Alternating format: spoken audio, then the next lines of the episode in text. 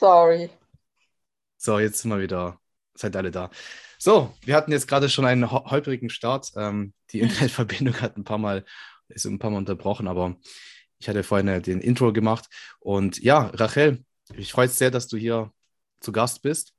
Magst du dich vielleicht kurz vorstellen, für die, die ja. dich nicht kennen? Ja klar, danke auch. Ich freue mich auch sehr.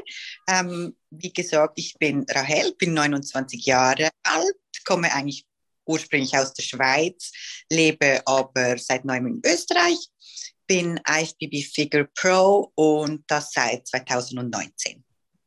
2019, das war natürlich auch so eine der Fragen von den äh, Gästen, so äh, von den äh, Zuhörern.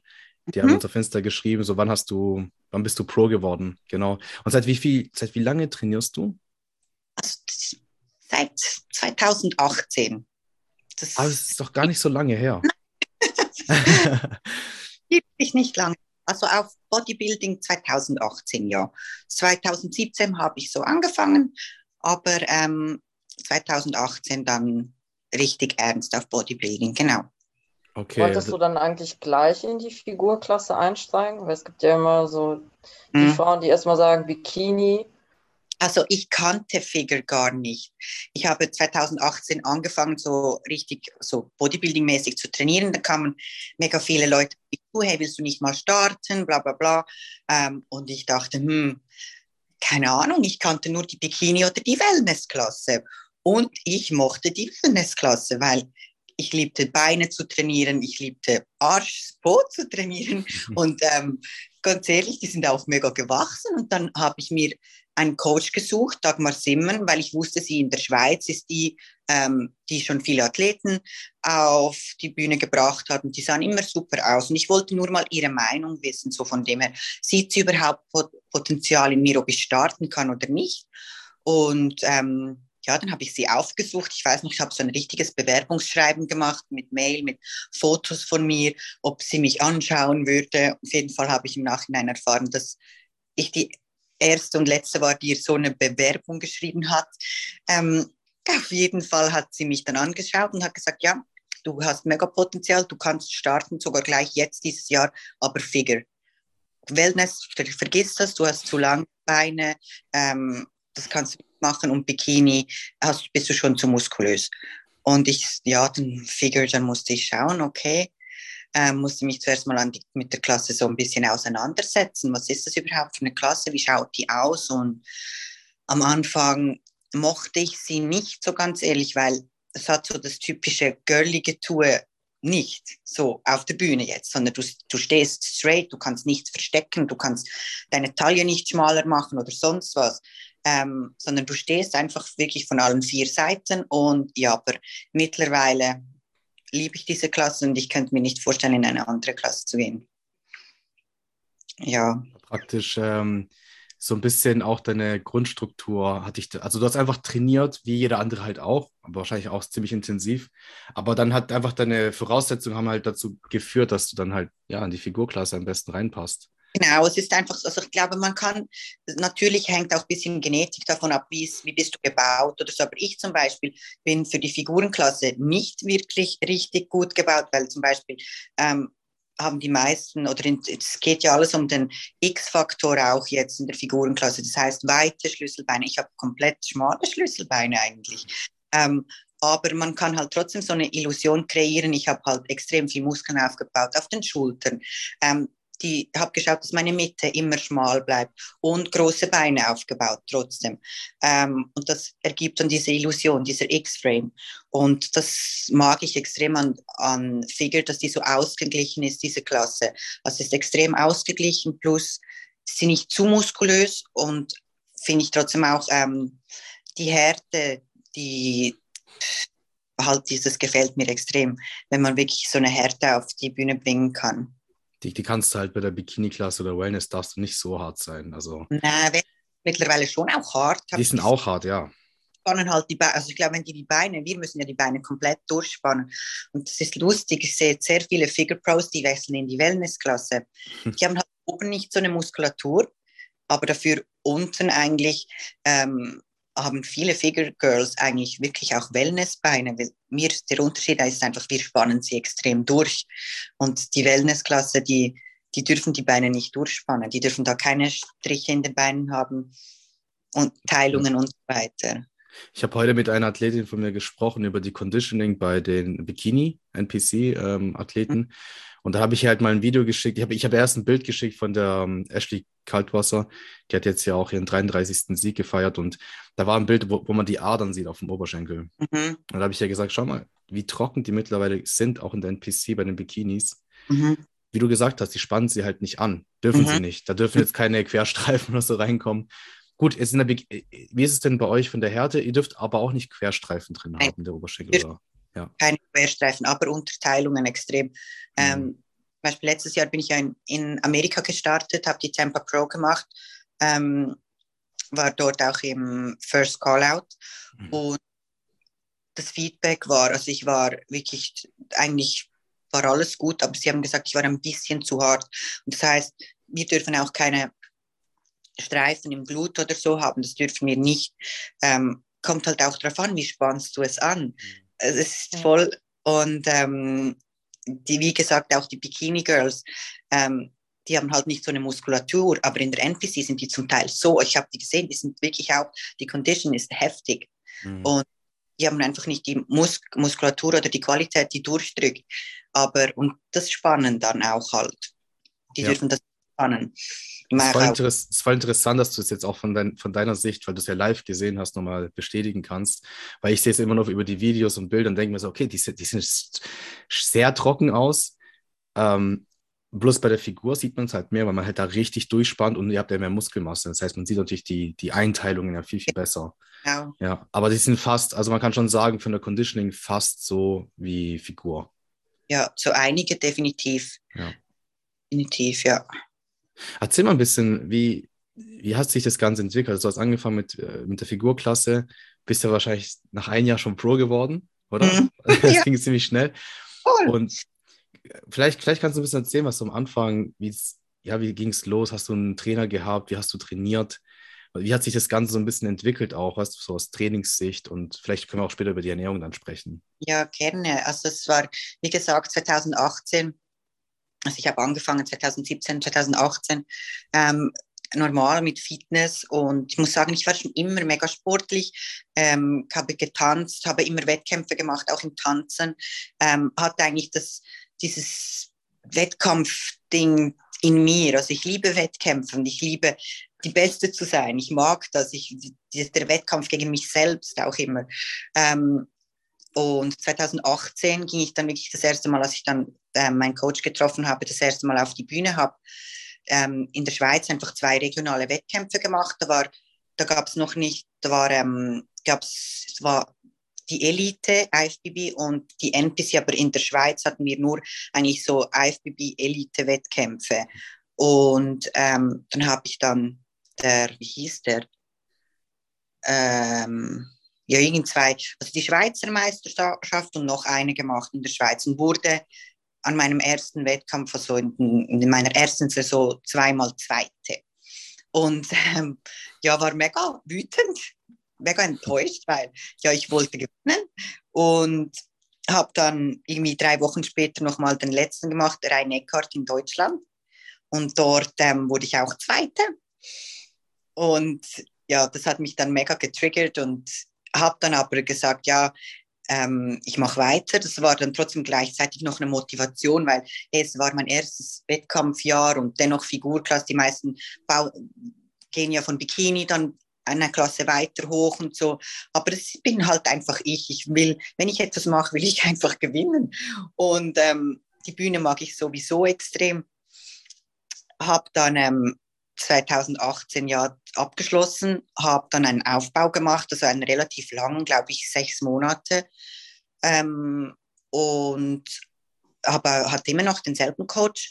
Und 2019 habe ich dann den ersten NPC-Wettkampf gemacht in der Schweiz, ähm, der NPC Swiss Grand Prix, und wurde Erste. Und dann habe ich gesagt, hey, Rumänien, das ist ein Pro-Qualifier, aber ich wollte einfach nur mal einen internationalen Wettkampf machen, zum Schauen, wo stehe ich überhaupt, wie gut bin ich. Ähm, kann ich überhaupt gegen das internationale Niveau mithalten, weil ich war doch immer noch so, ja, ich bin eigentlich zu dünn für die Klasse, ich trainiere noch nicht so lange wie andere und hatte schon, obwohl ich das in mir habe zu gewinnen und ähm, hatte ich schon wirklich extreme Zweifel, ob ich wirklich auch gut genug bin, überhaupt ähm, dort mitzuhalten international. Habe auch meiner Mama gesagt, ich so, Mama, ich gehe nur schauen nach Rumänien und ähm, wenn ich schlecht platziere, höre ich auf mit Bodybuilding, weil meine Mama war am Anfang immer so skeptisch und ja, und ähm, ich hätte nie gedacht, dass ich mit einer Pro-Card zurückkomme, niemals, wirklich nicht. Habe dann ähm, schlussendlich meine Klasse gewonnen und den Overall-Sieg und wurde Profi 2019, genau in Rumänien. Du hast jetzt ähm, ich weiß was... noch die Zeit, wo, ähm, wo du gewonnen hast. Ja. Das Studio hat eigentlich so mit, also vielleicht für die Zuhörer, ähm, Rahel und ich, wir waren, bevor Rahel umgezogen ist, haben wir im selben Fitnessstudio trainiert. Ja. Kennen wir uns auch. Und ähm, oh mein Gott, ich habe mich so gefreut, ey. Und voll viel. Also, das Studio eigentlich so, oh, sie hat eine Pro-Card endlich. Ja. es war eigentlich nur eine Frage der Zeit, ja. Weil ja. du hast halt voll das Potenzial. Das ist ja. halt also richtig cool. Danke, ja, du warst dabei. Ja, voll. Wie hat sich eigentlich seitdem dein Leben verändert als Pro? Hm, das ist witzig. Also, hm, es hat sich komplett verändert. Also komplett. Ähm, ich weiß nicht, ob es jetzt, doch ich denke schon, dass es auch mit dem Pro zusammenhängt, aber ich habe das ja eigentlich alles immer nebenbei gemacht, neben 100% Arbeit. Es war einfach noch eine Leidenschaft. Ähm, heute hängt ja auch sehr viel Pro, es ist so schwierig zu erklären, aber ich, für mich hängt zum Beispiel Pro sein trotzdem auch viel mit Social Media zusammen oder? Ähm, du, du bist nicht mehr wie früher, du bist einfach Profi und gehst auf die Wettkämpfe und verdienst dein Geld so, nein, sondern heute, wenn du Profi bist, hast du sicher schon mal eine gute Plattform, um ähm, im Social Media oder Sponsoring oder sonst was ähm, besser, besser ähm, ja, Fuß zu fassen oder dein Business zu machen. Ähm, ich persönlich hätte nie gedacht, dass ich jetzt mit dem irgendwie mein Geld machen kann oder so, weil das war für mich alles so unrealistisch. Es war schön, ja, es war mein Hobby, weil ich es gerne mache, ich trainiere gerne, aber ich hätte doch niemals gedacht, dass ich jetzt mit dem, was ich gerne mache, Geld verdienen kann. Also das ging recht lange, bis ich das geschnallt habe, dass ich eigentlich da auch Potenzial habe, sage ich jetzt mal, etwas aus meinem Leben zu machen, was ich gerne mache und so auch Geld verdienen kann. Ähm, man muss es halt nur schlau anwenden. Und ja, das kam dann, als ich dann Pro geworden bin, kamen dann die ersten Sponsoren auf mich zu.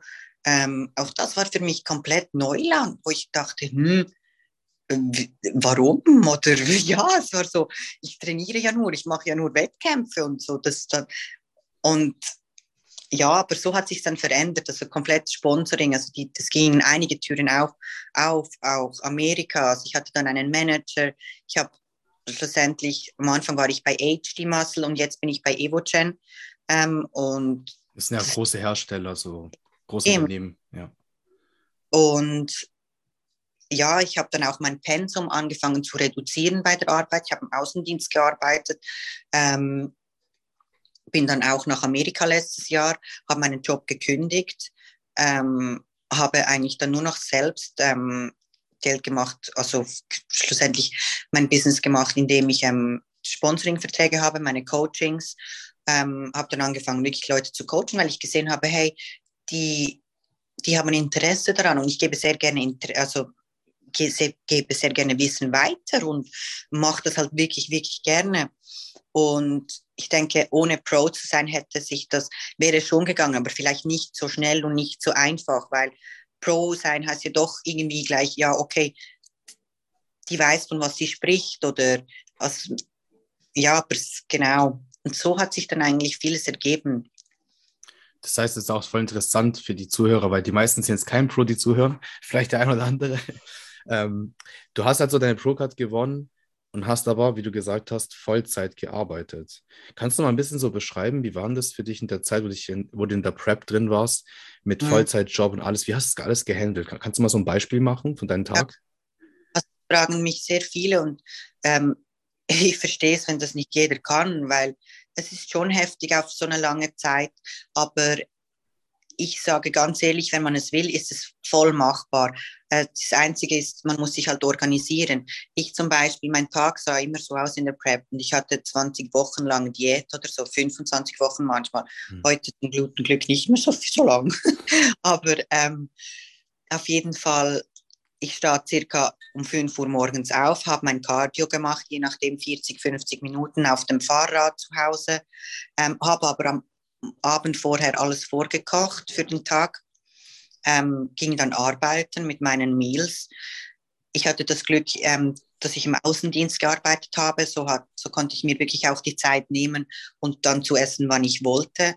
Ähm, natürlich, wenn man Kundenbesuche hatte, aber ich konnte mir die so eigentlich einplanen, dass das immer gut, äh, gut geklappt hat mit dem Essen. Ähm, ja, nach der Arbeit ging ich direkt ins Training, hatte auch da mein Pre-Workout dabei, bin trainieren gegangen. Nach dem Training habe ich mein Post-Workout immer im Auto gegessen. Also ich habe wirklich versucht, keine Zeit zu verlieren. Es war dann wahrscheinlich meistens so sieben oder acht Uhr abends. Vielleicht hatte ich noch genug Zeit und konnte einkaufen gehen, falls nötig. Und dann ging ich nach Hause, wieder Meal Prep für den nächsten Tag. Also Zeit für anderes blieb nicht. Also es blieb dann schon auf der Strecke einiges wie ja, Familie, Freunde treffen oder so. Aber irgendwie, das ist eine absehbare Zeit und ich glaube, die Freunde oder die Familie müssen auch irgendwie das verstehen, dass man dann momentan einfach komplett einen anderen Fokus hat, wenn man sich ein Ziel gesetzt hat da, natürlich, dann gibt es die Rest Days. Die Rest Days habe ich dann wirklich auch so getimt, hey, okay, da habe ich kein Training. Was mache ich dann? Okay, da gehe ich meine Nägel machen oder keine Ahnung, es ist alles Organisation. Da gehe ich zum Friseur oder okay, dann treffe ich meine Freundin mal oder es ist wirklich, man muss extrem strukturiert und zum Beispiel, seht ihr diese Tafel da hinten? Ja, ja. ja. das ist zum Beispiel auch, ähm, ich, ich ich schreibe mir halt wirklich immer alles auf. Immer auch auf, auf Papier, auf einer Tafel. Wie sieht der Montag aus? Wie sieht der Dienstag aus? Jetzt bin ich halt selbstständig und arbeite nicht mehr in einem ähm, Angestelltenverhältnis, aber trotzdem ist es mehr Arbeit denn je, weil man arbeitet eigentlich sieben Tage, halt nicht acht Stunden am Stück. Aber auch da muss alles eigentlich geplant sein. Ja, ja. Das, ist halt, das ist halt voll gut, dass du jetzt gesagt hast, dass einfach die Leute auch verstehen, weil manche denken immer so, wenn sie in Social Media angucken, da wird dir halt immer das Beste gezeigt, immer zu deiner besten Situation. Aber es ist, du hast jetzt auch, ne, du hast einen Vollzeitjob gehabt, wo mhm. du deine mhm. Pro-Card gewonnen hast, eine Prep gemacht hast. Der Tag war vollgepackt. Du bist um 5 Uhr morgens bis abends, war alles durchgetaktet. Und ja, dann, dann diese Sache, was immer die Leute auch sagen über, über Gleichgewicht, diese mhm. Balance.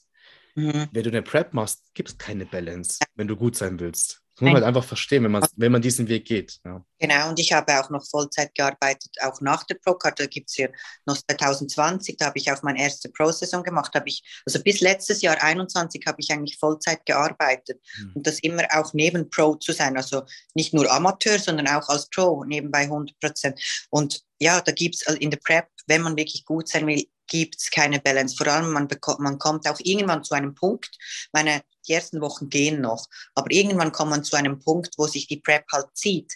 Und ich denke immer so, ab irgendwie so eight, seven weeks out fängt es dann an, wo man auch müder wird, wo man wirklich das Training auch mühsamer wird und das ist halt auch Arbeit. Das Training ist Arbeit und man will da hundertprozentige Performance abliefern.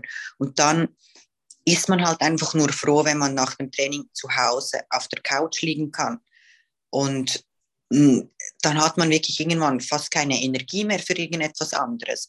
Und das ist, ja, ich denke aber, das ist Leistungssport 100 Prozent. Und ich glaube, jeder, der Leistungssport betreibt oder ein Extremsportler ist, und das gerade in seiner kurzen Zeit vor einem Wettkampf, da gibt es keine Balance und da gibt es auch kein, amüsieren mit Freunden irgendwo. Ich weiß nicht. Ja, was, was hilft dir denn dabei in diesen Phasen, wo du dich dann vielleicht doch mal alleine fühlst oder ja, wo du halt stark isoliert bist? Gibt es da irgendwas, was dich so ein bisschen aufrappelt? Vielleicht der Gedanke an den Wettkampf oder was hilft dir da? Ich bin voll gerne alleine dann. gerne alleine. Weil meine, ich, also Nicole hat mich immer in den Preps erlebt, immer, also seit 19, seit sie in dem Gym ist. Also ich war nie wütend oder irgendwie, nein, ich hatte, glaube ich, immer, Nicole, du musst mich korrigieren, ein Lächeln im Gesicht und eigentlich noch immer. Ja, und es ging mir auch gut, weil ich es mache ja gerne. Und für das hatte ich die Energie. Aber nachdem, als ich nach Hause kam, war ich einfach kaputt. Und ich war froh, war ich alleine. Und ich habe dann Netflix geschaut und was mir halt viel geholfen hat, das ist, würde ich zwar nicht empfehlen, aber ich habe viel geshoppt.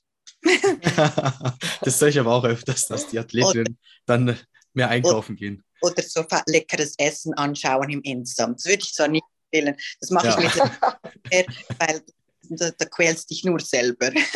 ja. Ja.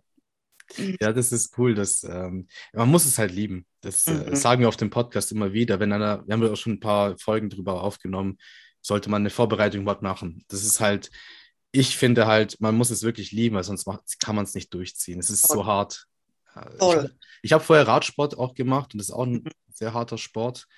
Aber ich habe auch eine Prep schon hinter mir äh, auf der Bodybuilding-Bühne und wenn ich jetzt so vergleiche, finde ich die Prep härter, weil du einfach jeden Tag alles dreht sich um den Sport. Es ist ja nicht nur das Training, es ist ja wirklich, alles muss getaktet sein. Cardio, Supplements, Ernährung, es ist halt ein kompletter Lifestyle. Das, komplett ein. Ja. das ist der einzige Sport, wo die Leistung raufgeht und das Essen runtergeht. Ja. Das heißt, in einer Prep, du musst mehr, du hast Cardio, du hast Intensität geht hoch und das Essen geht runter. Ähm, das ist schon heavy. Und lustig, dass du sagst, das mit dem Fahrrad, weil in meinem Dorf in der Schweiz, da war ein, ist ein Weltmeister-Fahrradprofi. Und das ist so lustig, weil ich hätte nie gedacht, dass ein Fahrradprofi, ähm, also Rennfahrer, irgendwie versteht, was, was Bodybuilder so machen oder was es eigentlich alles braucht. Und es ist lustig, ähm, viele, die eigentlich nicht so mit Sport etwas am Hut haben, verstehen Bodybuilding grundsätzlich nicht oder was, was es braucht und was man eigentlich leistet die ganze Zeit. Und der hat von Anfang an gleich meiner Mama gesagt, hey, ich weiß, was deine Tochter leistet, wie hart, also wie hart das ist, ähm, an, so ein, an so ein Niveau zu kommen, zu gelangen, zu ein Level. Ja, es braucht einen Leistungssportler, um einen anderen Leistungssportler zu verstehen. Es geht nicht anders. Wenn die Leute fragen, wie ist es denn, eine Prep zu machen, dann sage ich immer so, ich kann es dir zwar erklären, aber du wirst es trotzdem nicht verstehen. Du musst es erlebt Nein. haben. Nein, ja. Ich glaube, man muss es selber erleben. Dann kann man mitreden. Voll. Und aber wirklich, man muss es lieben. Und ich finde es halt auch wirklich schön, weil man lernt sich selbst als Person komplett auf eine andere Art und Weise kennen. Also ich kam ganz ehrlich mit mir selbst in, in, in mir selbst an Ecken, in, wo ich nicht kannte, dass ich die habe oder was es zum Teil und das ist halt schon schön, auch immer wieder sich selbst den Kopf zu besiegen. Ja, und ja. es ist halt eine richtige Challenge so an sich selber. Deswegen, ich sage auch immer, es hat eigentlich viel mehr was zu tun, als jetzt nur dein, eine Show oder dein Tag X sondern es ist eher so dieser Weg bis dahin. Mentaler. Ähm, die Disziplin, ja, total. Durchhaltevermögen hat alles Voll. damit zu tun. Mhm. Aber du bist ja jetzt auch wieder ähm, auf Prep. Ja. genau. Und wann stehen bei dir so die nächsten Wettkämpfe an? Was ist geplant und wo? Also der erste wird sein in Spanien im 3. Juli Alicante ähm, und dann eine Woche später Portugal. Und dann drei Wettkämpfe in Amerika, die sind, glaube ich, im August. Ähm, Chicago, Tampa und Texas. Genau. Das heißt, wie lange geht dann deine komplette Vorbereitung von der ersten Show? Also wann, wann fängt die erste Show an, was die letzte?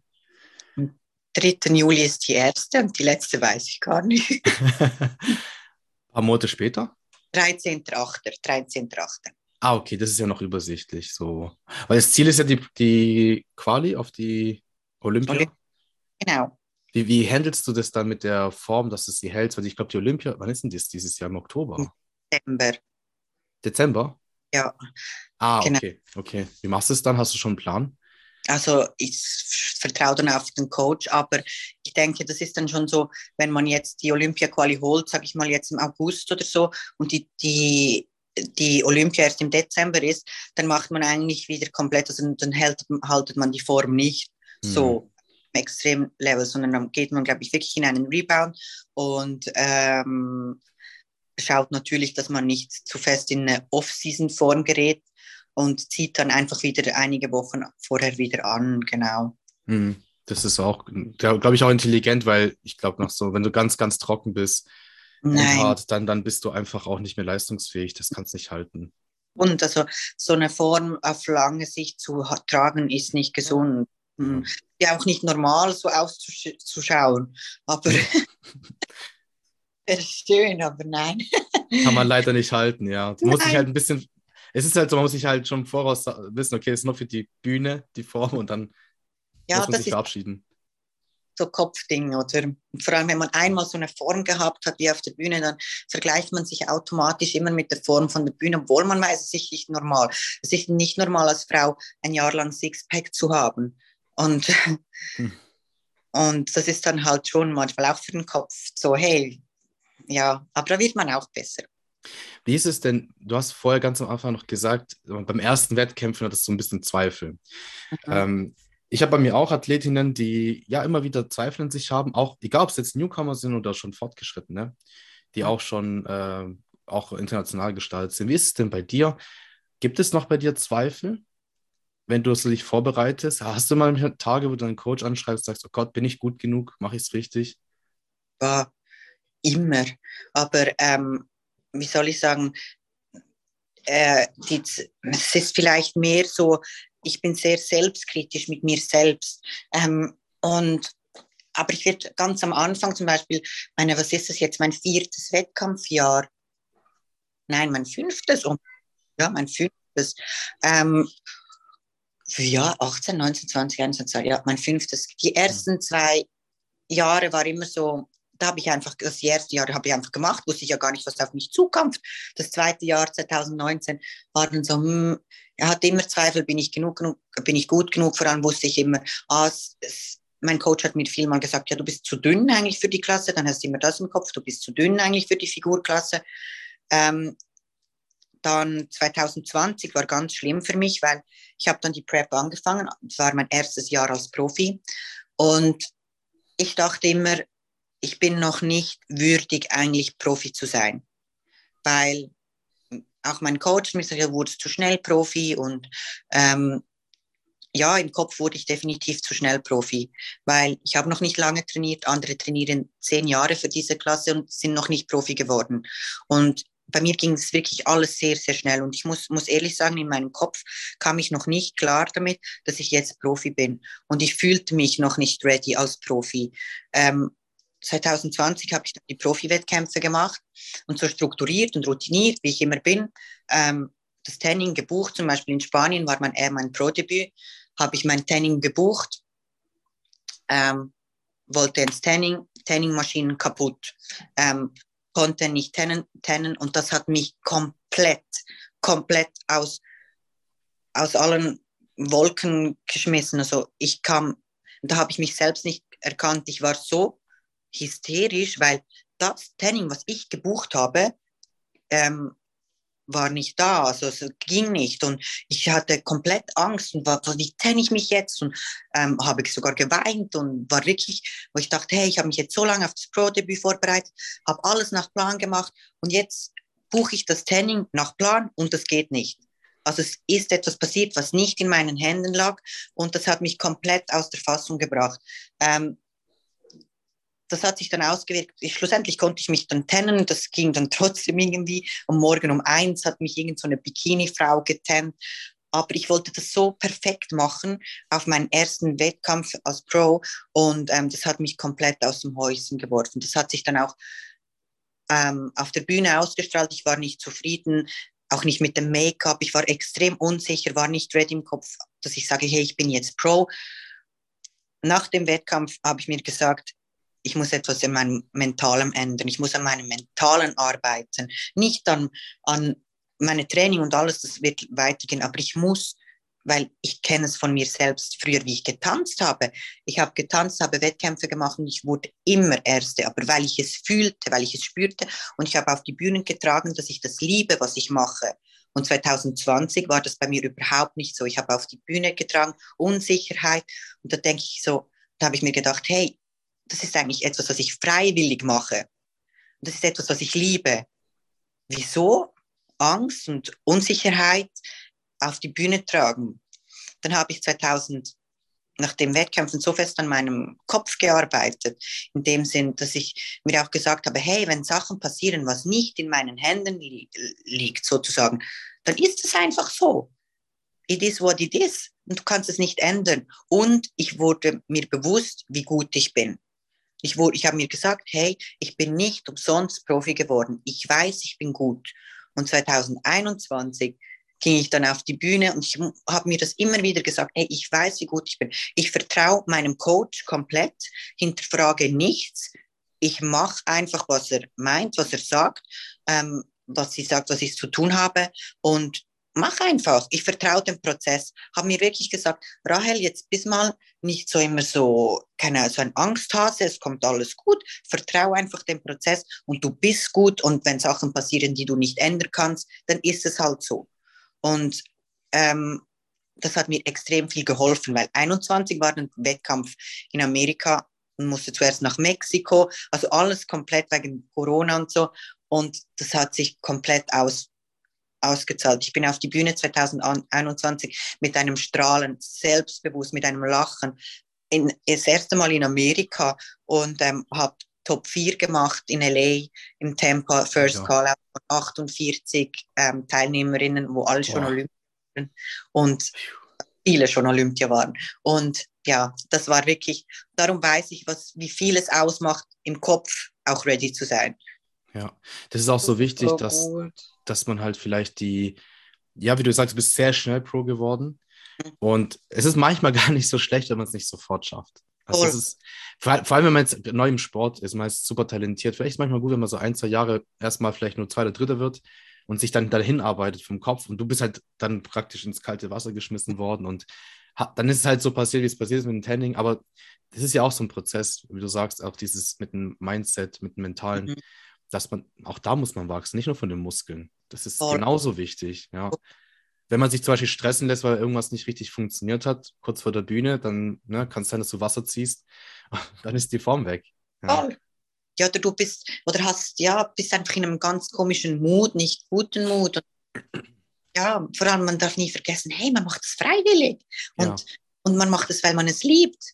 Und man soll zeigen auf der Bühne, man soll strahlen, man soll zeigen, wie sehr man es liebt. Und nicht, kein Selbstvertrauen. Das ist so gut, was du gerade sagst, auch für die Zuhörer, weil die meisten denken, ja, es geht nur um Training, Ernährung, mhm. aber es ist so viel mehr. Und wenn das Mentale nicht da ist, und ich meine, es gibt, denke ich, niemanden, der kurz davor keinen Stress hat, irgendeinen Stressfaktor. Es gibt immer irgendwas. Sei es mhm. allein nur die Prep, das ist, ist schon genug. Wenn dann noch das Private oder so dazu kommt, mhm. Stress in der Beziehung oder wie auch immer, ja. Und es ist mega wichtig, dann abzuschalten oder zu sagen, okay, ich vergiss das jetzt und jetzt ist Showtime und genau. es muss halt auch geübt sein. Vollübung. So gut, dass du es gesagt hast. Auch sagen, ich dachte immer, ich bin eine verdammt starke Person. Und als mir dann das passiert ist, 2020, war ich so schockiert von mir selbst, dass mich so etwas so aus der Fassung bringt und auch wie unsicher ich war. Ich war, ich weiß noch im Backstage, ich hatte, habe rumgeschaut und dachte, was mache ich da? Ich gehöre noch gar nicht dahin. Äh, warum bin ich da schon bei den Pros? Und äh, dann habe ich das wirklich alles Revue passieren lassen, dachte, Rahel, boah, das bist gar nicht du, was ist da passiert? Ich meine, ich bin mir ganz sicher, wäre ich mit einer ganz anderen Ausstrahlung auf die Bühne gegangen, wäre es wahrscheinlich viel besser angekommen, weil die Jury, alle merken das, wenn du dich nicht wohlfühlst, wenn du dich unsicher fühlst. Richtig. Man kann die Jury auch manipulieren, indem man mit Selbstvertrauen rausgeht, und sagt, hey, da bin ja. ich mit, mit allem. Und das ist wirklich so, und das ist dann, habe ich 2021 komplett geändert mit dem richtigen Posing, mit der Ausstrahlung, mit meinem Kopf. Und ich wusste, ich bin gut, ich bin verdammt gut. Und voll. Das ist so du cool, dass du ja sagst. eigentlich Ja. eine Rolle auf der Bühne. Also im Endeffekt, du kannst vielleicht im privaten Leben voll die graue Maus sein, aber Mhm. das ist ja eigentlich egal und dann gehst du einfach on Stage und hast dann halt für die 15, 20 Minuten, wie auch immer, spielst du halt dann einfach eine andere Persönlichkeit. Voll. Das ist ja wie im Theater oder so. Vor allem, das ist nur der Moment. Also wieso sollte Training, Essen, alles passen, aber dieser Moment nicht. Das an dem Moment Mhm. Und das muss man muss auch geübt sein, wie das Posing, die Ausstrahlung, das Auftreten. Einige haben es in sich. Eigentlich hatte ich das auch immer, dachte ich in mir. Aber 2020 war, hatte ich gesagt, ups, nein, ich muss auch an dem üben. Und Aber deswegen denke ich gar nicht, dass es so schlecht war. Ich meine, schade um den Wettkampf, aber das hat dich, wie man sieht, nur noch stärker gemacht. voll, definitiv. Und ich bin froh um diese Erfahrung. Ganz ehrlich, auch im Leben, weil ich weiß, was für eine strukturierte Person ich auch immer bin. Und wenn mal etwas nicht nach so, so passiert wie geplant, dann bringt mich das heute nicht mehr aus der Ruhe, weil ich weiß, okay, dann suche ich halt eine andere Lösung oder es gibt für alles eine Lösung. Man muss nur wissen, wie und genau. Ich finde es cool, dass du gesagt hast, ähm, dass du ja selber dir gesagt hast, nein, ich bin gut genug und ich habe es auch verdient. Weil, wie du Mhm. sagst, die meisten Athleten, die sind halt sehr selbstkritisch und die sind halt perfektionistisch. Das, das hat's. Mhm. Man wird da ein bisschen angezogen. Wenn man diese Charaktereigenschaften hat, wird man ja auch angezogen von diesem Sport. Und du hast dann das, den Spiel so umgedreht, so positiv mit dir selber gesprochen und nicht immer so dieses kritische, ah, ich bin nicht gut genug, ich muss besser werden. Ja, manchmal braucht man einen Arschtritt, aber das macht ja dann der Coach. Ja, Mhm. oder jemand, der sich halt wirklich damit auskennt, dem du vertraust. Und ähm, das gibst du ja ab. Das muss ja nicht damit selber drum kümmern, dass dir einer sagt, hey, gib mal Gas. Aber sich selber dann zu sagen, ich bin gut genug, ja, ich habe die Pro-Card gewonnen, ich habe sie verdient und ich habe auch verdient, oben mit den Pros ganz vorne mitzumachen. Und das, das sollten, ich glaube, das sollten sich die meisten wir, ein bisschen irgendwo aufschreiben und das mal, also hinter den Ohren schreiben, und das mal wirklich mal umsetzen, sich selber auch mal gut zu sprechen, nicht immer negativ. So, ich bin nicht gut genug, sondern nee, ich schaffe das. Ich bin auch so selbstkritisch, auch heute noch, aber nicht mehr, dass es mich zerstört, nicht mehr, dass es mich zerfrisst, nicht mehr so, dass ich sage, pff, nein, sondern ich will einfach besser werden und manchmal, ja, ganz ehrlich, manchmal auf der Sport, irgendwann siehst du dich selber nicht mehr so, vor allem je nach, je weiter die Prep geht und für das ist dann der Coach da, der das, der das wirklich, da muss einfach vertrauen und ähm, weil man sieht sich selbst nicht mehr. Man sieht sich nicht mehr. Also ich sehe mich nicht.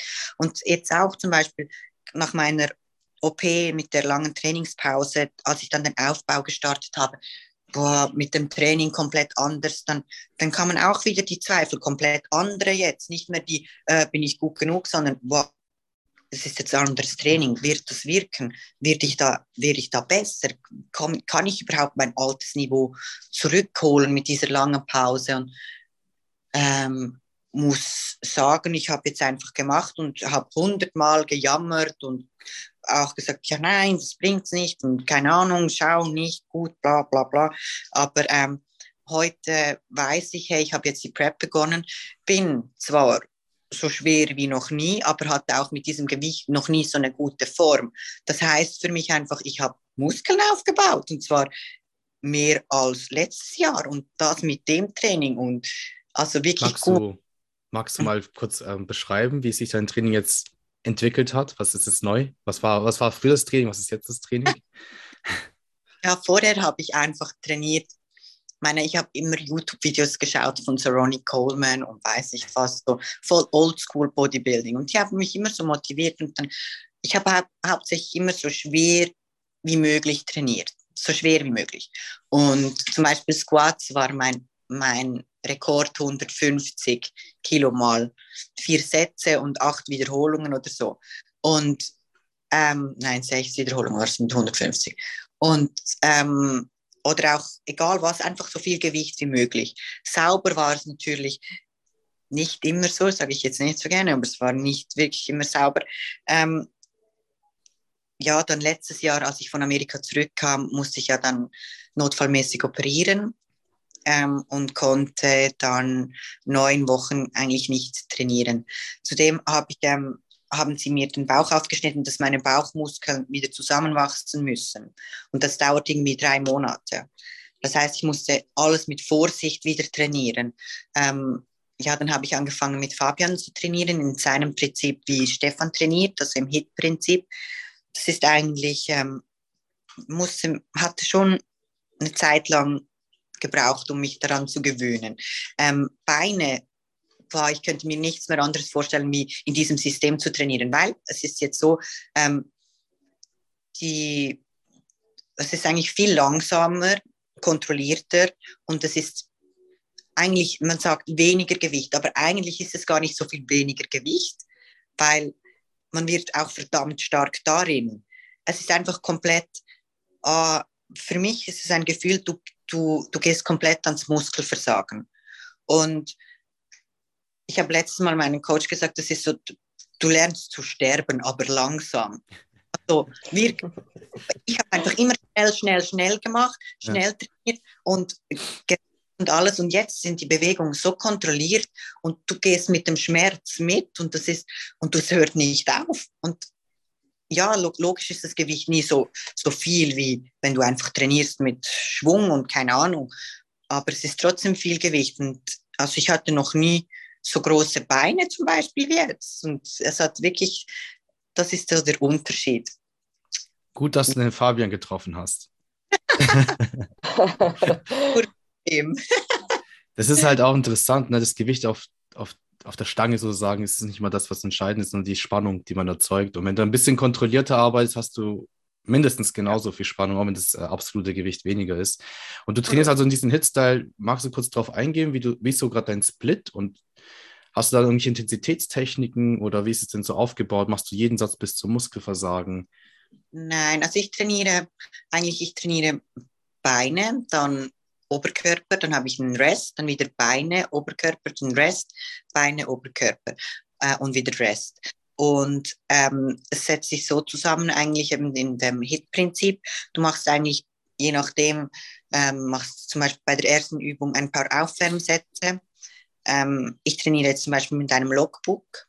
Logbook. Mhm, machen wir auch.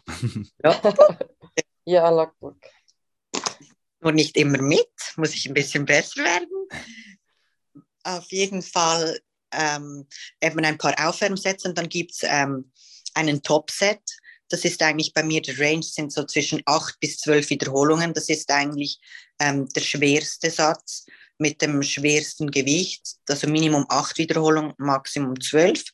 Und ähm, nach dem Satz gibt es einen ähm, Backoff-Set. Das ist dann im Range von so 12 bis 15 Wiederholungen. Da droppt man das mhm. Gewicht um circa 30 Prozent. Genau.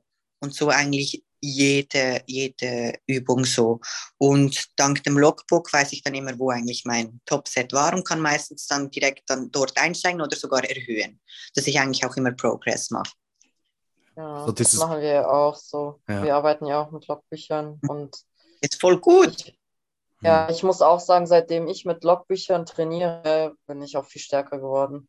Voll. Und man sieht es auch. Also ich meine, stärker werden heißt ja auch irgendwo Muskelwachstum und das ist echt, also ich kann es echt jedem nur empfehlen. Ich habe ja voll unterschätzt und zwar, ich habe das ganz am Anfang gemacht, dann habe ich es sein lassen und jetzt habe ich es wieder mit Fabian zusammen angefangen.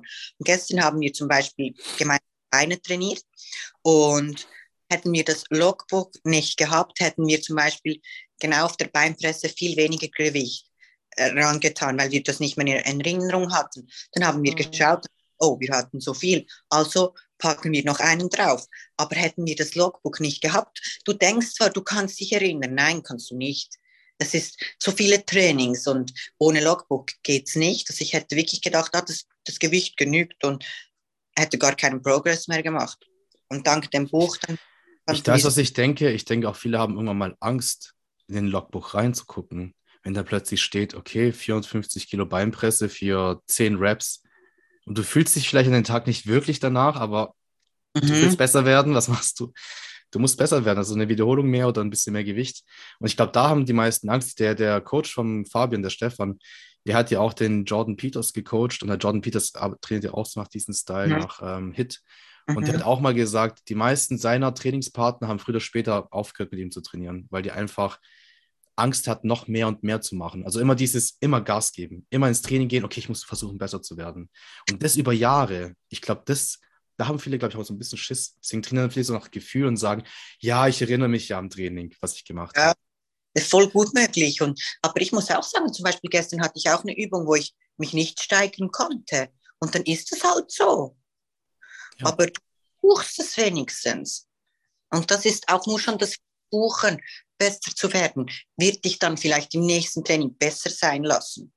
Und darum, auch wenn man mal in einer Übung nicht stärker wird, man kann nicht immer, immer stärker, stärker, stärker werden. Aber man kann die Technik besser, man kann das Tempo ein bisschen verlangsamen, die Spannung und, und, und. Richtig. Und auch immer die Tagesverfassung, hast du gut geschlafen und, und, und. Aber ähm, ja, aber das ist sicher für, für den langfristigen Erfolg ist das Logbook Gold wert. Ja.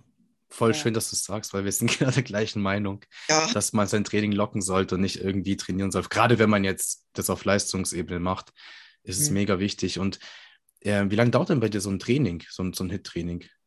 eineinhalb bis zwei Stunden. Ja, das ist dann noch, noch übersichtlich. Ne? Wie, wie ist es dann, hast du jetzt, seit du das so machst, auch dein, dein Trainingsvolumen in Form von Sätzen reduziert? Also zum Beispiel vielleicht hast du vorher fünf Sätze gemacht beim Press, jetzt machst du halt nur zwei. Voll. Ja, ja. Also ich hatte immer trainiert vier bis sechs Sätze. Mhm. Zum Beispiel Beinpresse vier oder viermal, keine Ahnung, zehn Wiederholungen. Das habe ich wirklich so gemacht mit gleichem Gewicht. Und jetzt manchmal kann es sein, dass es nur zwei Sätze sind, weil ich gleich in den Top-Set und dann in den Back-Off-Set einsteige. Aber wenn du, und das konnte ich am Anfang nicht verstehen, weil ich dachte, hä, nur zwei Sätze, bringt das was wirklich? Und dann hat mir Fabian gesagt, ja, du gehst ja ans Muskelversagen. Wieso, ja. wenn du Muskelversagen geht, dann braucht es nicht mehr. Aber dieser Schritt ins Muskelversagen zu kommen, das muss man auch lernen. Ja, ja. Das ist auch Mindset. Hm? Auch wieder Mindset. wir lassen unsere Kunden meistens ja auch äh, Videos zusenden. Mhm. Und dann, dann fragen wir unseren Kunden immer so, was dachtest du, wie viel Wiederholung hättest du noch machen können? Mhm. So, und dann kann man davon auch immer sehen, okay, ist, ist die Person kurz vor Muskelversagen oder bis zum Muskelversagen gegangen? das muss man ja lernen. Das, das ist ja nicht so eine Sache, das kann man von Anfang an. Aber es ist interessant, ne, weil du kannst jetzt ja von beiden Sichten äh, mhm. was erzählen, kannst sagen, hey, ich, ich habe mit mehr Volumen trainiert, ich hatte auch Fortschritte. Aber jetzt, um das nächste Level zu kommen, was ist in deinem Fall gut, ein bisschen das Volumen zu reduzieren, aber die Intensität hochzufahren, die, die Technik vielleicht noch ein bisschen zu verbessern. Und das hat dich jetzt aufs nächste Level gebracht, weil ich denke, viele von uns sind ja immer noch so, mehr ist besser. Also mhm mehr Sätze, mehr Übungen, noch mehr Training, keine Rest-Days. Bei dir auch interessant, du machst jeden dritten Tag einen Rest-Day. Genau. Und viele trainieren ja die ganze Zeit durch, die machen ja nie einen Rest-Day. Wenn du dann sagst, mach einen Rest-Day, ja, ich weiß nicht, schlechtes Gewissen, aber doch, das gehört doch auch dazu. Und auch ich, das ist so viel wert. Auch, also ich, das habe ich selbst bei mir jetzt so beobachtet. Diese Rest-Days sind so nötig, sind so nötig. Oder nur schon mal ein Schlaf zwischendurch am Nachmittag oder boah, keine Ahnung, eine halbe Stunde hinlegen, boah, das ist für den Körper, das ist so wichtig, so, so wichtig und bin mir sicher, meine, diese Rest Days, das ist genau richtig so. Also ich würde behaupten können, jeder, der, der durchtrainiert, macht nie so Fortschritte wie der, der Rest Days hat. Ich sage immer, wer ständig durchtrainiert, der trainiert nicht hart genug. Ist so. Das ist so, wenn du richtig hart trainierst, dann brauchst du irgendwann mal entweder einen Rest Day oder brauchst mal eine lockere Woche, wo du mal ein bisschen rausnimmst. Du kannst oh, ja. nicht das ganze Jahr durch, durchballern. Das, mhm. also, dann trainierst du nicht hart genug. Gezwungen, neun Wochen nicht zu trainieren. Und ich dachte, boah, ich habe jetzt neun Wochen nicht trainiert. Ich musste wieder lernen zu gehen. Ich musste wirklich lernen, wieder zu laufen. Und nach, nach den, als ich aus dem Krankenhaus kam, konnte ich langsam zehn Minuten ein bisschen gehen draußen. Und ich dachte, ich das, als ich wieder angefangen habe zu trainieren, war so mit Babygewicht und da dachte ich auch, die neun Wochen haben mich wahrscheinlich, hat mir gar nicht gut getan. Aber nein, ich bin jetzt muskulöser denn je. Das ist mal. Ich bin ja. so gespannt drauf, auf deine ja. Form. Ich bin auch gespannt. ja, wenn es so soweit ist. Next Level, aber Next Level. Ich bin mir hundertprozentig sicher, aber du sagst ja schon selber, dass da die Form jetzt schon besser ist. Danke. Ja, auf die Form, also ich war noch nie so schwer mit so einer Form. Ich meine, jetzt bin ich ähm, knapp 63 Kilo. Das war letztes Jahr mein Gewicht in der Off-Season, 64, habe ich aufgehört. Dann habe ich die Prep begonnen und heute bin ich 63 und ähm, habe wirklich schon, die Form hat schon richtig angezogen. Bin jetzt die vierte Woche, glaube ich, auf Diät. Ah, okay. Wie groß bist du denn? 1,58, 59. Was, was schätzt du so dein Wettkampfgewicht ein oder dein Coach? Habt ihr schon ein bisschen drüber geredet? Nein, aber letztes Jahr war es bei mir so 55 Kilo Wettkampfgewicht. Ich denke, dieses Jahr hoffe ich, dass es so 6, 57 sein wird.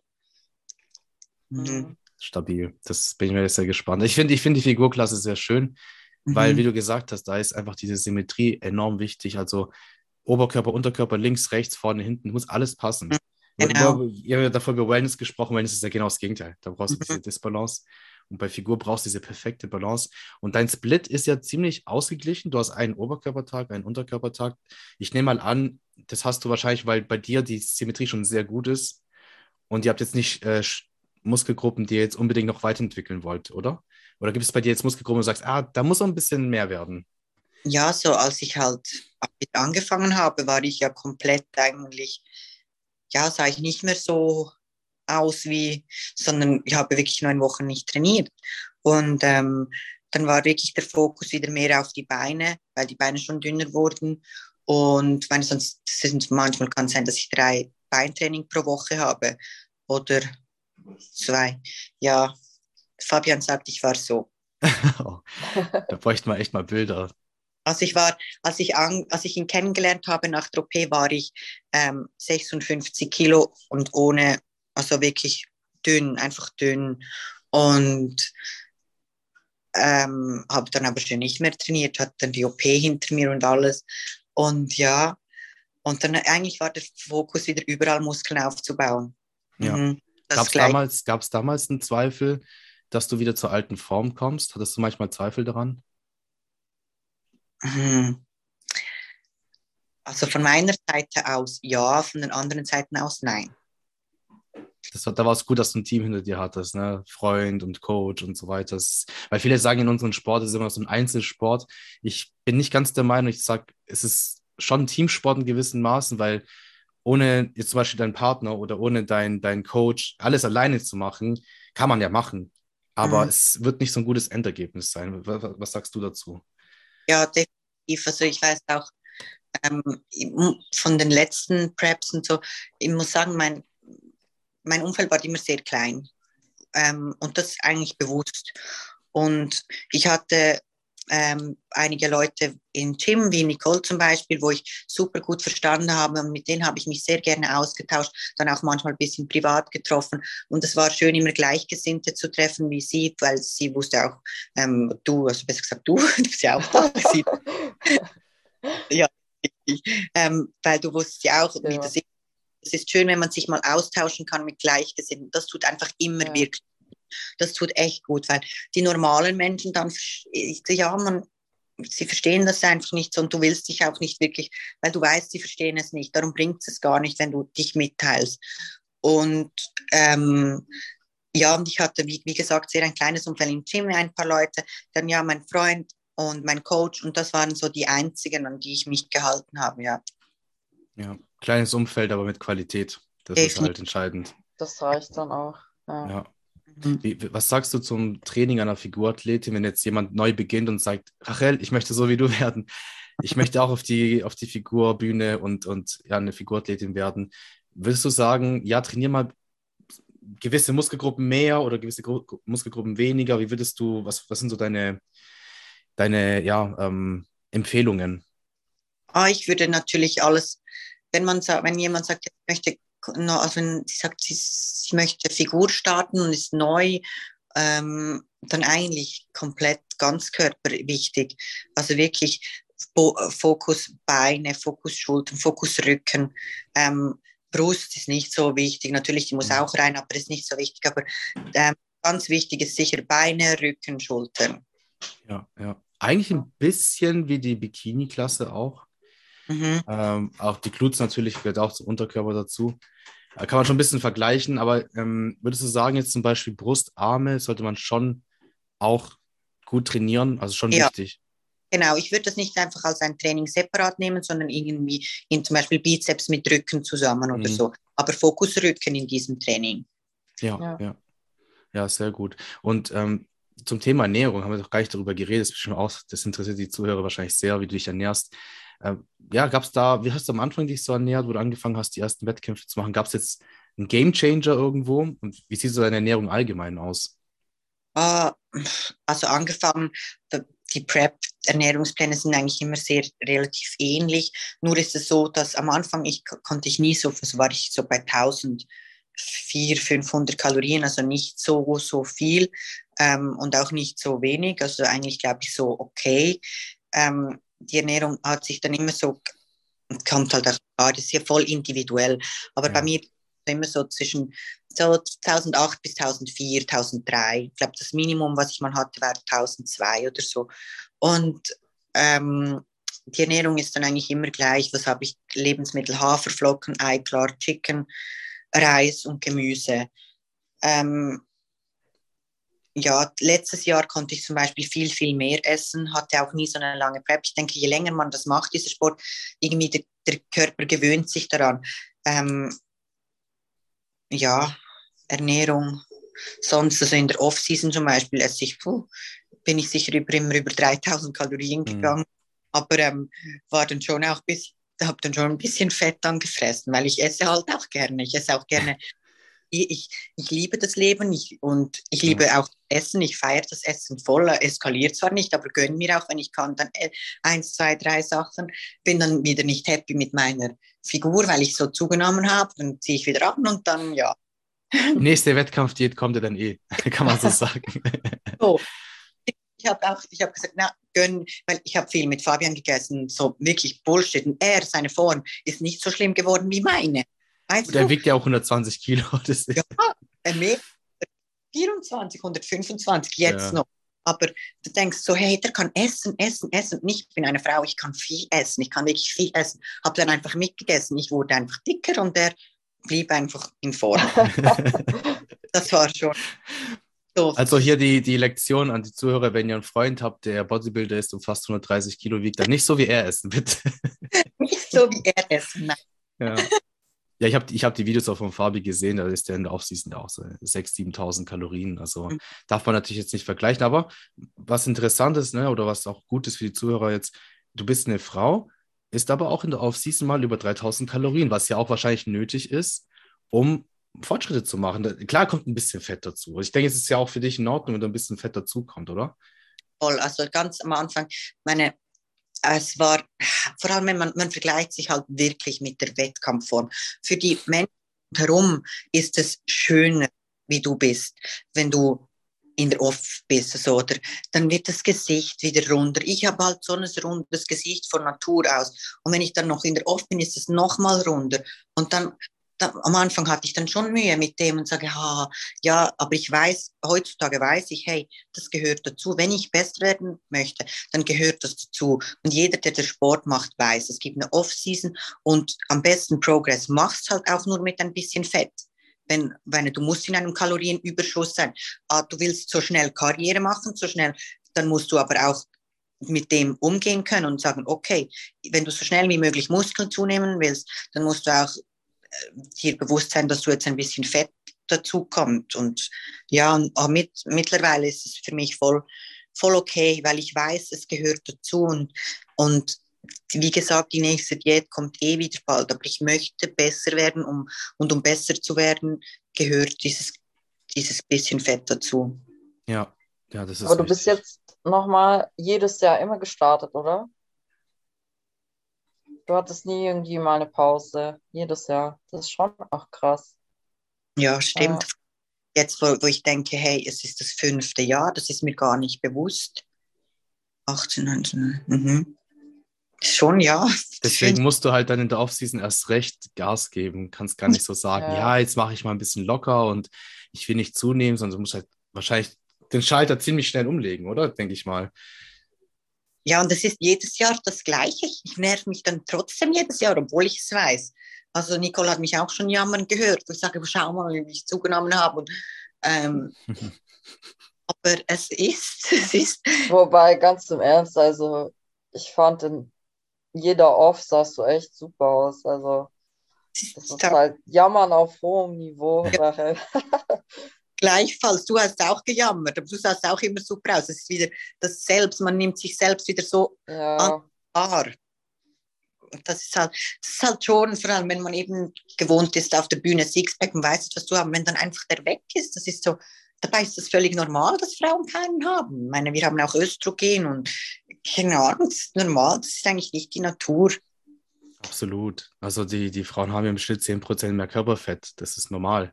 Das ist wie 20% bei einer Frau ist wie beim Mann 10. Das ist sehr, sehr, sehr mager. Ja, also deswegen, das darf man da jetzt nicht mit Männern vergleichen. Ja. ja. Aber ich denke halt auch, ja, das ist auch so der Unterschied vielleicht, wenn jetzt jemand Amateur ist und sich noch hocharbeiten will und braucht noch mehr Muskelmasse, dann ist es vielleicht auch mal angebracht, ein Jahr Pause zu machen von den mhm. Wettkämpfen und mal aufzubauen. Du bist aber Pro und ähm, du, du, willst es jetzt auch wirklich ausnutzen und dementsprechend, ich, ich meine, die meisten Pros, die ich kenne, sind auch, die, die werden nicht ein Jahr Pause machen. Die meisten mhm. ziehen immer durch. Die machen ein halbes Jahr vielleicht maximal Offseason, dann geht es in die nächste Prep. Ich weiß nicht, von mhm. deinen, von deinen Konkurrentinnen, Kolleginnen, kennst du das auch so? Starten die auch eigentlich jedes Jahr oder gibt es da welche, die auch mal ein komplettes Jahr rausgehen? Doch, es gibt es auch. Zwar gerade letztes Jahr ist eine, die ich kenne von Deutschland, die hat komplett ein Jahr Pause gemacht. Das finde ich auch voll okay, wenn man eben etwas, manchmal ist es auch das Private, das einem, oder keine Ahnung, es ist halt schon extrem Leistung, die man bringen muss, oft ja. wie auch sonst.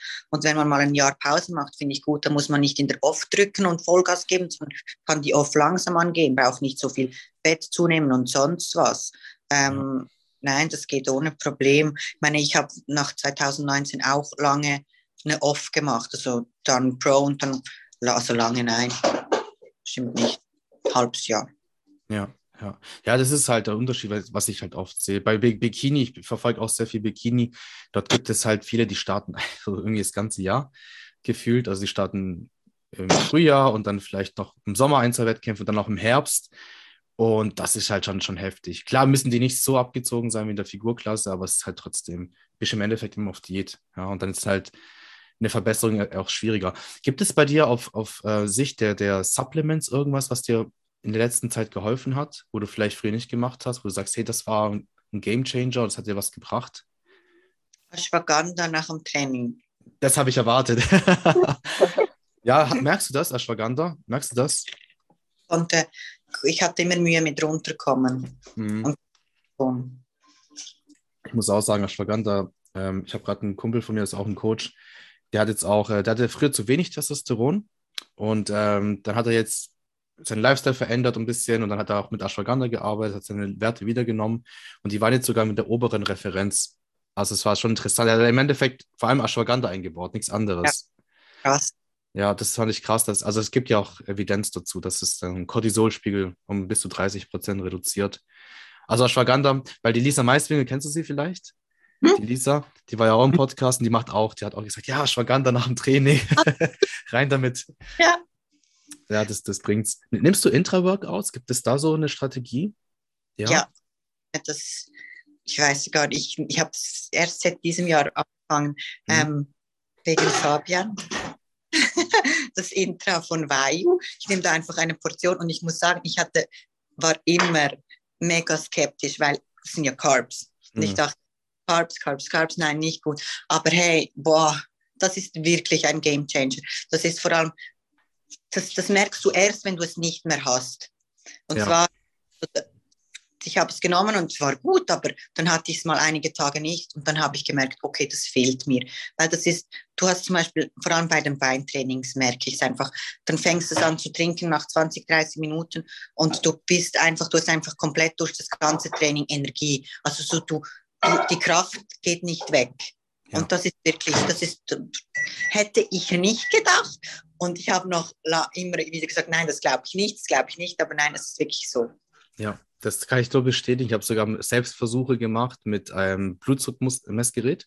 Das ist ein Blutzuckmessgerät, ähm, wo du direkt am Arm hast und da wirst du mal live, kannst du mit, mit der App, mit dem Handy sehen, wo dein Blutzuckerspiegel ist. Und da habe ich mit Intra-Workout gearbeitet und ohne. Und tatsächlich ohne war ich im Unterzucker im letzten Drittel des Trainings und mit war ich nicht im Unterzucker und ich habe es auch gespürt. Also es, ja, es ist cool, dass du auch nochmal jetzt gesagt hast, weil es ist auch unsere Erfahrung, gell, Niki? Also unsere Workouts. Ja. Ich hatte ich merke es auch bei mir. Ja. ja, eben so heftig. Ich hätte echt, ich hätte echt Angst davor, aber sie war so begründet. Keine ja. Angst vor Carbs. aber gerne Unrecht, aber ja.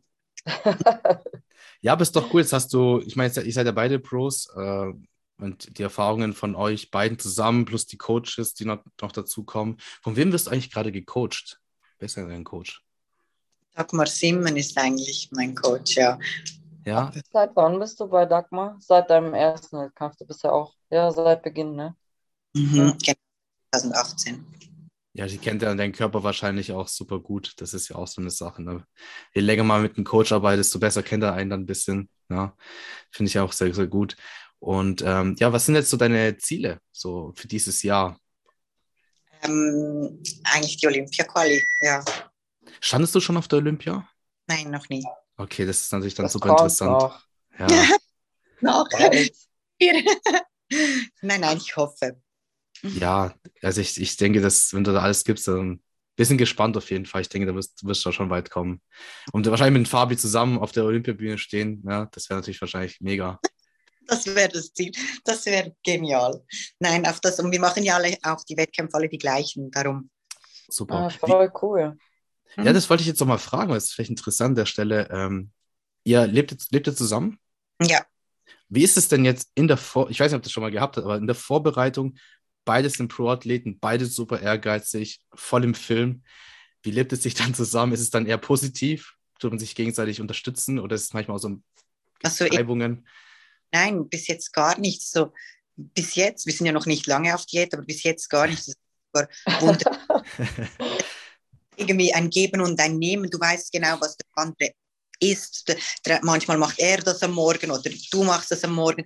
Wir posen zusammen. Zum Beispiel, ich finde auch er, zum Beispiel, er hat, er hat so ein Riesenpotenzial, was er letztes Jahr nicht so ausgeschöpft hat. Bei ihm liegt es nur an der Ausstrahlung, am Posing und da sind wir zusammen am Arbeiten. Also auch die Trainingseinheiten, aber trotzdem sind wir nicht nur, sage ich jetzt mal, Arbeitsmaschinen oder Athleten, sondern sind trotzdem auch ein Liebespaar und das ist schon schön.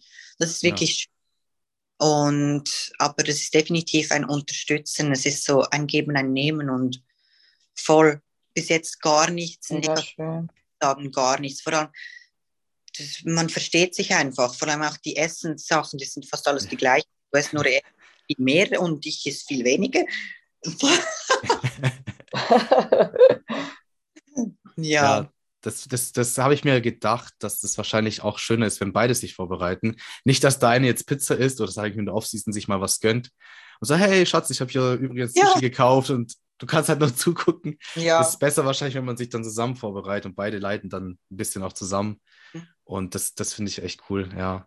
Ja, es gibt einige Paare, die. Ich, ich kann es auch, mittlerweile verstehe ich das auch so besser, dass es viele Bodybuilding-Paare gibt.